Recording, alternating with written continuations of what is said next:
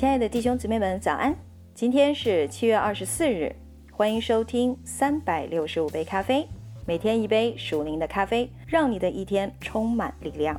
让我们继续来阅读《活的步道》这一本书第十五章。今天我们将要进行到第十五章的最后两个小标题了。让我们一起来了解一下今天的内容。只是平常的日子，留意这事儿发生的时候，只是有一天，它不是一个特别的日子，也没有神的启示，只是因为约拿丹决定要出战，胜利才产生。他亲自使那一天变为了。特别的一天，在约拿丹觉得以色列军已经等了很久，便做出决定的那一天，那也是神的日子。王一直等事情的发生，可能是等待着人去推动他做出行动。他想获得神的启示，或者希望神会行出第一步，所以他才与那祭司说话。约拿丹不能等待可能发生的事情或神迹临到。他没有资讯祭司，他的所谓巧计几乎肯定要把他推上战场。难怪约拿丹与大卫的心一致。记着，大卫是与神的心一致。神看千年如一日，他的日历只写下了今天。耶稣向那些说到收割的时候还有四个月吗？那些人发出了挑战。他说：“举目向田观看。”庄稼已经熟了。当耶路撒冷的百姓们说建造耶和华殿的时候尚未来到的时候，先知哈该在盛怒之下痛责他们：他们以建造他们舒适的家为首要的事情，却把为着神的荣耀而建造神的居所视为等闲之事。让我们继续来阅读下一个部分：主动权在你手。人们常说时机不合。仿佛天气或者环境能够阻挡神的力量，不是在出现复兴的时候才有复兴，乃是在没有任何复兴迹象的时候，复兴便临到。复兴常在没有任何事情发生、没有神行动的任何迹象，并似乎没有令人鼓舞的事情出现的时候，便开始临到了。正因为周围恶事迭生，信心的勇者就会下定决心改变他们。如果我们等到情况转佳，我们便永远完全停下来。其实问题的重点是什么呢？约拿丹在没有可能胜利的时候出击，所以他成功了。神喜欢加入，证明他的大能。我们都祈求大能的复兴能横扫美洲、欧洲和世界各地。那么继续祈祷吧，但是不要等到他的来到。并且传福音已经变为一件容易的事儿，才开始工作，继续进行你现在所能做的事情。在你等待复兴时，你已能领千千万万人归向基督。不单是那样，你的行动也可以成为复兴的开始。正如许多人所相信的，复兴却是神的一种具至高主权的行动，但复兴也同样可以引发。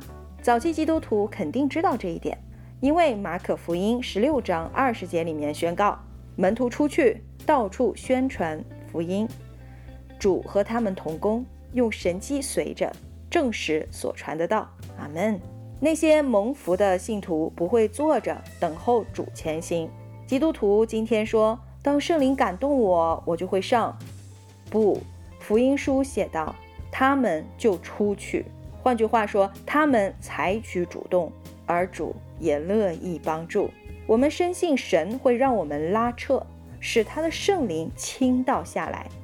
急着他的恩典，我已见证他无数次。我们需要圣灵做主动，复兴使神的受膏者运用信心的勇气。当约拿丹和那拿兵器的少年人主动的手膝并用的爬上山去偷袭敌人，他们赢得了意想不到的胜利。神是不是正在等候你？你是他的约拿丹吗？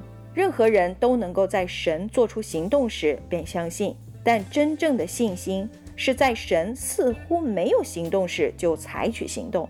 神爱那些投注在他的帮助上的人，这是得胜、蒙福和复兴的方程式。你能想到有多少人确实那样？试想想，谁曾为神成就新的事物，然后把它们一一列出来？每一个人都在没有人认为是时机的时候便敢于行动。每次复兴都是这样开始的。有一位传道人渴望神做更大的事儿，医治身体或者精神受折磨的人，并施行神迹。